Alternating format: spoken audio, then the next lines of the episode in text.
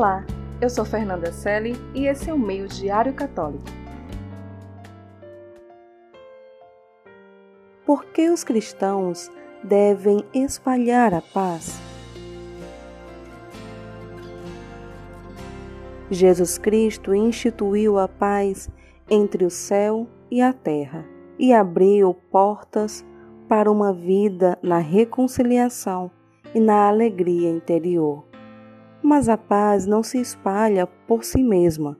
Os homens possuem a liberdade de aceitar na fé a oferta divina de reconciliação ou de recusar na descrença.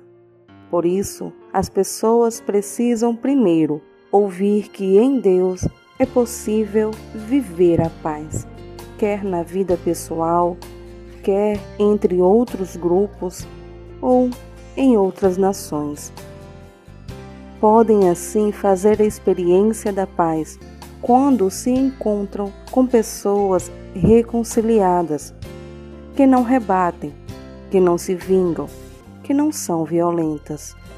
Transmitir o Evangelho da paz em palavras e em ações cria novos inícios para uma paz autêntica.